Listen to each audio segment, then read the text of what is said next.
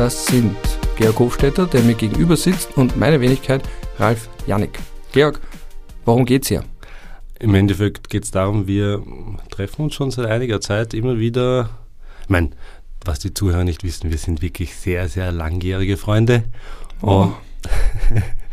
Und, äh, ja, wir haben irgendwie es geschafft, über die letzten Jahre uns doch immer im Schnitt einmal die Woche zum Frühstück zu treffen.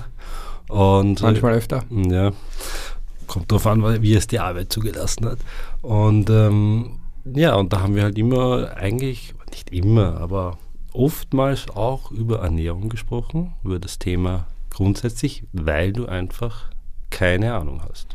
Und mir immer wieder ganz nette Fragen stellst, wo ich, wo ich mir dann selber denke, spannend, weil über das habe ich noch nie nachgedacht oder auf diese Frage fällt mir jetzt gar nichts ein, aber wie könnte jetzt die Antwort lauten? Also es ist immer spannend, einfach diese Fragen zu bekommen, ne, weil man überhaupt nicht damit rechnet. Genau, ich habe nämlich überhaupt keine Ahnung von Essen und habe den Georg auch schon öfters das gleiche zwei oder dreimal gefragt. Ich bin im Brotberuf ja, Unilektor mit Schwerpunkt Völkerrecht, Menschenrechte, also so weit weg von Essen, wie man nur sein kann, habe auch sonst keinerlei Ahnung von Naturwissenschaften und deswegen stelle ich oft blöde Fragen. Und dann dachte ich mir, ich stelle dem Georg so oft blöde Fragen, vielleicht stelle ich sie ihm so, dass sie andere auch hören können, beziehungsweise viel wichtiger die Antworten hören können. Meine erste blöde Frage zum Beispiel, Georg, was bist du eigentlich? Wer sind wir? Und wenn ja, wie viele? Das ist eine gute Frage. Habe ich jetzt Brecht zitiert? Oh Gott. Wer sind wir und wenn ja, wie viele? Ist ein Buch von ihm. So. Wegen dem ist er so ja, beliebt. ja, ja, Aber was bist du eigentlich? Was bin ich eigentlich? Ich bin, hm, heutzutage müsste man ja, weil man im Social Media Bereich muss man sagen, ich bin Ernährungsenthusiast. Aber in Wirklichkeit. Das klingt toll. Ja, in Wirklichkeit ähm, habe ich Ernährungswissenschaften studiert und dementsprechend mich mit dem Thema beschäftigt natürlich. Und äh, ja, die Wissenschaft hinter der Ernährung, das ist so mein Ding. Was ist Ernährungswissenschaften eigentlich? Zweite blöde Frage. Ja, wie schon gesagt, die Wissenschaft der Ernährung. Und äh, da geht es mehr eigentlich um die Forschung, um Studien, diese Studien zu lesen, zu verstehen und auslegen zu können und allgemeine Empfehlungen ableiten zu können. Also ein Foodblogger. Ein Foodblogger würde ich nicht sagen, das ist also du, ja. Ein es Foodblogger gibt, es mit akademischem auch, Abschluss. Du hast ja. Foodbloggern, Foodblogging studiert. Ja, ich habe Foodblogging studiert. Na, es gibt sicherlich Foodblogger, die was studiert haben. Also kann sein, dass sie was ganz anderes studiert haben. Aber im Endeffekt äh, gibt es sicher auch Foodblogger, die Ernährungswissenschaften studiert haben. Also ich muss ehrlich sagen, ich weiß es auch gar nicht, wie viele Foodblogger Es wäre ja zu wünschen, ja, ja, dass das jetzt nicht jemand wie ich Foodblogger wird, der überhaupt keine Ahnung hat und dann sagt, wenn ihr diese Avocado dreimal in der Woche esst, werdet ihr 80 Jahre alt und ihr kriegt niemals Krebs. Ja, ja, genau das, ja. Guter Punkt. Nächster Punkt, nächste blöde Frage. Äh, das heißt, es passiert dir das, was Juristen oft passiert, dass man dann bei einer Party sagt, was man studiert hat und dann fragt jemand, ah du, ich hätte da eh so eine Frage äh, mit einem Mietvertrag. Essen, ja. Genau. Also, ja, Mich fragt man, was, ich Ja. habe da einen Mietvertrag oder einen Arbeitsvertrag und ich sage, du, keine Ahnung, ich bin Völkerrechtler, ich kann dir dabei helfen, einen Staat zu gründen. genau. Dich fragt man wahrscheinlich ganz oft, was soll ich essen? was soll ich essen? Ja. Hallo, ja, was machst du? Ich studiere Ernährungswissenschaften. Ah, okay. Ähm, was soll ich essen? Da denke ich mir dann immer, wie soll man diese Frage beantworten? ja, wie? Ja, das geht halt natürlich nicht. Also Essen ist halt dann doch ein bisschen komplizierter in der Empfehlung, als, äh, als es vielleicht wirkt. Und eventuell bin ich da ein bisschen, meine nicht, strenger. Ich finde, es gehört generell personalisierter die Ernährung. Und äh, so salopp kann man das dann einfach nicht sagen. Ja.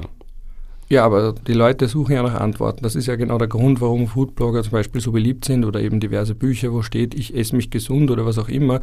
Also wir suchen ja alle nach Antworten und man hat dann so diese Vorstellung auch bei Medizinern, glaube ich, so ein, ah, mir tut da kurz manchmal in der Früh die Schulter weh, was soll ich da jetzt tun? Und dann antwortet die andere Seite vielleicht, naja, ich bin Zahnarzt oder ich bin Neurologe, ich bin da Mhm. jetzt, ich habe das irgendwann vielleicht mitten im Studium gemacht, aber so genau weiß ich es jetzt auch nicht mehr. Und bei dir kann ich mir gut vorstellen, also ich kenne es ja auch von mir, weil ich ja ganz oft mir denke, aha, ich habe da irgendwo gelesen, eine Schlagzeile, neue Studie bestätigt, äh, Kirschen sind gute Krebsprävention. Ich frage jetzt den Georg, der weiß das sicher. Und daher kommt ja diese Sehnsucht nach klaren Antworten und nach klaren Überschriften und dass man eben diverse Studien zum Beispiel dir einfach vorlegt oder einen Artikel und sagt, Georg, stimmt das? Mhm. Kann ich meinen Krebs verhindern, den ich vielleicht kriege, weil ich eine genetische Prädisposition habe, indem ich viele Kirschen oder was auch immer esse? Du hast sehr schöne Wörter verwendet gerade, muss ich sagen. Ähm, das machen die vielen Gespräche mit dir. Ja, ähm, im Endeffekt, ich habe so ein bisschen das Gefühl, gerade bei Ernährung ist es wirklich auch eine Glaubensfrage. Also es ist schon sehr emotional behaftet, das Thema. Und wie du richtig sagst, du kriegst, du kriegst zwar oft diese Fragen, aber wenn ich die Frage bekomme, habe ich oft das Gefühl, sie wollen nur eine Bestätigung ihrer, ihrer, ihres Glaubens haben. Confirmation Bias. Ja, genau, ja. Und sie sind gar nicht so interessiert an der Wissenschaft. Was natürlich klar ist, wenn ich kein Wissenschaftler bin oder auch mich nicht mit dem Thema so auseinandersetze, ist das natürlich uninteressanter jetzt über. Ja, die Metaebene eben. Ich will nicht hören, was da jetzt dahinter steckt. Ich möchte wissen, Georg, wenn ich einen Apfel am Tag esse, kommt genau, dann ja. der Herr Doktor nicht. Ja. Oder muss ich dann nicht zum Herrn Doktor? Ja, das ist jetzt der Grund, warum wir hier sitzen. Ne? Wir sitzen hier, weil du hast gemeint, ähm, die Gespräche findest du spannend, zeichnen wir es auf. Ich habe mir dann gedacht, gut, probieren wir es, aber machen wir es so, dass wir es auf einer Ebene halten, die einfach ist.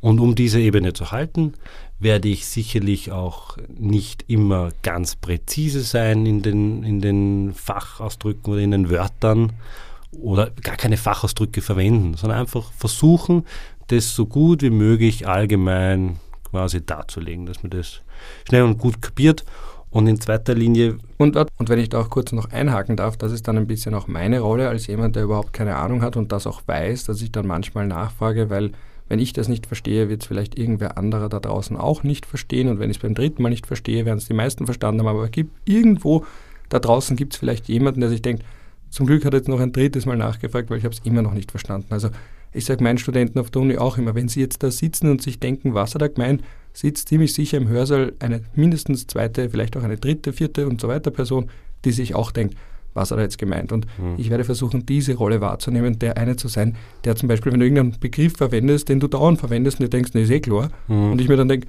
was ist jetzt nochmal genau Prädisposition, was ist ein, ja, es Kohlehydrate oder Kohlenhydrate? Oder Kohlenhydranten. Genau, und was auch immer du für Worte verwenden wirst, dass ich dann manchmal versuche, das aufzudröseln. Also Sehr schön. Ich frage bewusst manchmal nach und unterbreche dich mit dem, ja, aber wie ist das, wie ist das? Ja. Genau. Und äh, ich glaube, wir haben das auch gemerkt bei unseren Gesprächen immer beim Frühstück, dass das ganz gut funktioniert eigentlich. Und äh, deswegen der zweite Punkt, der mir da ganz wichtig ist eigentlich, ist auch zumindest der Versuch, ein allgemeines Verständnis äh, für die Ernährung rüberzubringen, dass ich quasi ein Werkzeug in die Hand bekomme, um mir ein bisschen selbst zu helfen bei gewissen Dingen. Das also heißt, ich mir geht es nicht aus der darum, Sicht des Hörers. Der Hörer kriegt ein Werkzeug in die Hand. Genau, ja. Also du hast es ja eh schon. Du ja, gibst ich, ihm das ja, Werkzeug. Das, aber mir geht es ja darum, dass äh, mir geht es ja darum, dass ähm, wie soll man sagen, wir eben nicht sagen, ist das oder, oder das ist schlecht, das ist gut. Das wird nicht passieren. Ja. Wenn man das ja oft auch nicht sagen kann. Ich glaube, wenn man einfach ein Verständnis hat für die Dinge und eine gewisse Logik, dann, dann ergibt sich das von selber. Also sozusagen Hilfe zur Selbsthilfe, oder? Ja, wenn wir das jetzt ganz schlimm sagen, sagen wir Hilfe zur Selbsthilfe. Aber im Endeffekt, ich möchte auch ein bisschen den Druck rausnehmen. Ich habe immer das Gefühl, Ernährung ist so, da ist ganz viel Druck bei manchen Menschen. Die, die dürfen das nicht essen und das darf ich schon essen. Und da ist immer so, ja, negativ eigentlich. Und da vielleicht ein bisschen den Druck auch rausnehmen und ja. Nein, es ist halt so ein Thema, zu dem logischerweise jeder Bezug hat, weil jeder isst, mhm. aber nicht jeder darüber nachdenkt. Also ich denke auch nicht darüber nach, was ich da eigentlich in mich hineinschaufel, wann ich es hineinschaufel, ob das jetzt gut ist, ob das schlecht ist. Äh, zum Beispiel, kann mich erinnern, einmal habe ich zu dir gesagt, ja, ich habe jetzt von der Internistin, weil ich manchmal in der Früh schlecht aufkomme, gesagt bekommen, naja, vielleicht am Vorabend nicht um neun der, am Abend in der Pizzeria eine fette Pizza essen, wo du dir denkst, ja, eh, ja, ja. Äh, ist doch eh klar.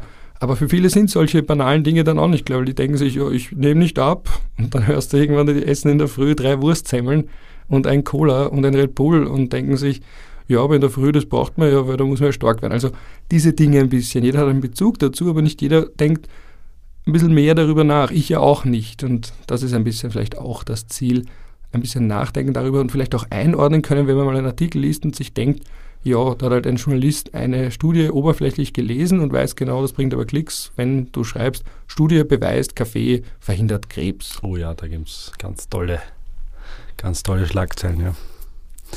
Ja, im Grunde ist das mal das Ziel. Schauen wir mal, ob wir es zusammenbringen. Ja, und ein letztes noch, vielleicht müssen wir dich auch noch abgrenzen von anderen Fächern, weil du bist ja jetzt kein Diätologe. Das stimmt, ja. Wie stehen denn die Diätologen zu euch oder ihr zu den Diätologen? Gibt es da so einen Fight? So wie manchmal ja auch die Physiotherapeuten sagen, ja, die Ärzte haben keine Ahnung und die Ärzte sagen, die Physiotherapeuten, ja, die sind mechanisch, aber der kann jetzt nicht heilen und gibt es da so einen Beef?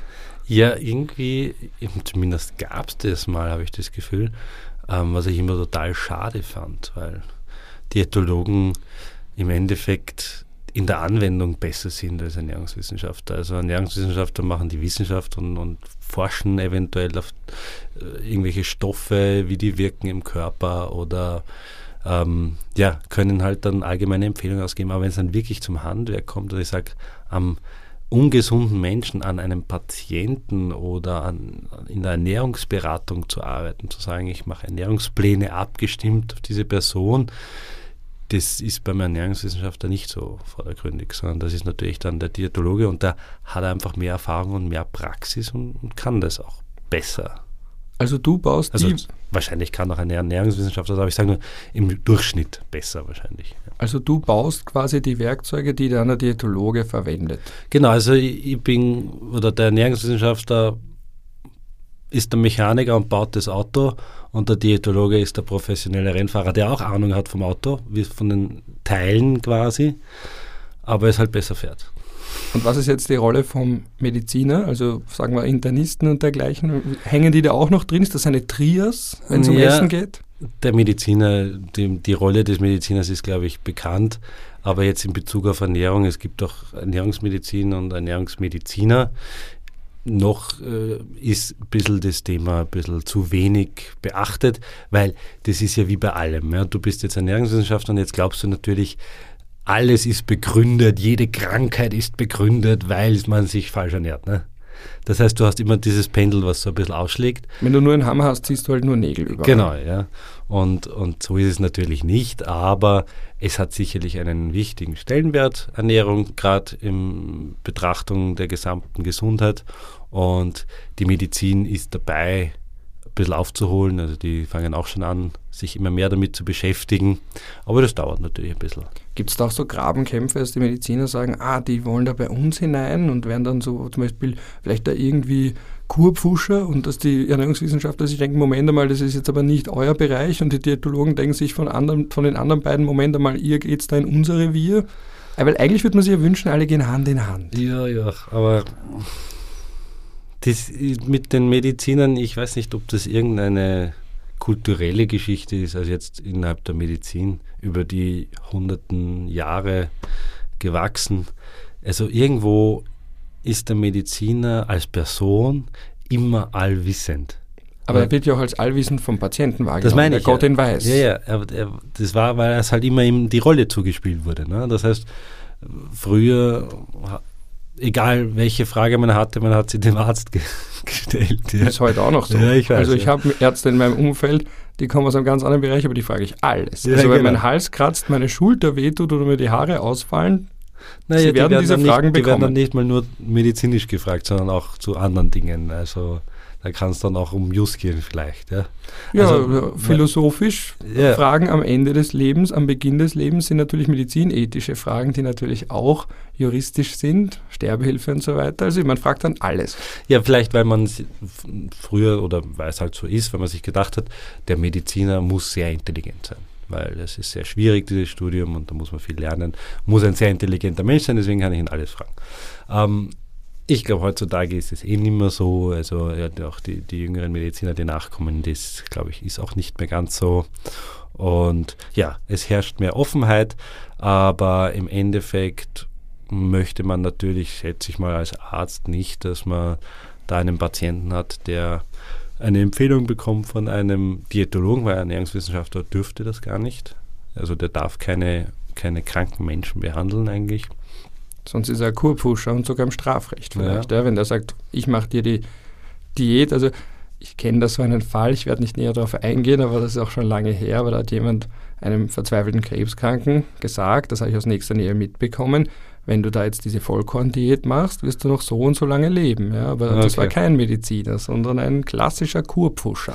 Ja. Also jemand, der vorgibt, medizinisch behandeln zu können, ohne es wirklich zu können. Und Menschen, wenn sie verzweifelt sind, wenden sich nun mal an alle, die ihnen vielleicht noch eine Hoffnung geben. Wenn die Mediziner sagen, realistisch ist das so und so, man will halt oft nicht das hören, was realistisch zu erwarten ist, sondern man will an das Wunder glauben. Ja, und noch dazu, ähm, die Ernährungswissenschaft ist jetzt nicht so ein alt, eine alte Wissenschaft wie die Medizin. Das heißt, da ist schon noch das Spektrum ein bisschen breiter an, an, an Studien, also wo man sagt, da ist mal was nicht richtig ausgelegt worden, da wurde was falsch gedeutet. Es wird auch öfters revidiert etwas. Kann es sein, dass sich quasi die, die, die Aussage zu einem Lebensmittel oder zu ist etwas gesund oder nicht gesund ändert immer wieder. Also allein in meinem Leben haben sich gewisse Aussagen schon drei, vier Mal geändert. Allein im Studium haben sich Aussagen geändert. Das hat natürlich auch damit zu tun. Und äh, da ist es natürlich so, dass der Mediziner sich da eher als die Speerspitze sieht, was auch okay ist.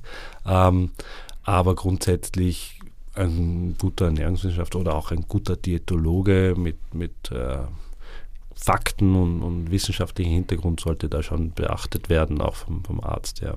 Das ist ja auch ein Ziel von uns. Wir werden keine absoluten Aussagen treffen, sondern auch oft sagen, das ist nicht so klar. Das heißt, viele, die sich jetzt diese eindeutigen Handlungsanweisungen erwarten, werden wahrscheinlich enttäuscht werden, weil wir sehr oft, oder du sehr oft, ich eh nicht, aber mhm. du sehr oft sagen wirst, naja, ist eben nicht so eindeutig. Es gibt Forschung in diese Richtung, es gibt erste Ansätze, aber so klar kann man das noch nicht sagen. Mhm, genau. Das heißt, wir werden auch den Zweifel sehen, wo viele Sicherheit suggerieren. Ja. Sehr schön. Gut. Das heißt, ich freue mich schon auf die Aufnahme von vielen Folgen mit dir. Ich freue mich auch darauf, wenn ihr mitgeht auf diese Reise durch das Ernährungswunderland, so wie in einem, wie heißt diese Serie nochmal, diese französische, glaube ich, war das, wo da so, äh, der Körper so. dargestellt wird. Es war einmal das Leben. Es ja. war eine meiner Lieblingsserien. Ja. ja. Bei uns jetzt ein, könnte man sagen, es war einmal das Essen. Sehr schön. Dann bis zur nächsten Folge. Tschüssi. Ich muss auch Ciao sagen. Achso, ja, tschüss. Oder Ciao. Tschüss ciao. ist so deutsch. Tschüss, ciao. Ciao, servus. Baba. Bussi, Baba.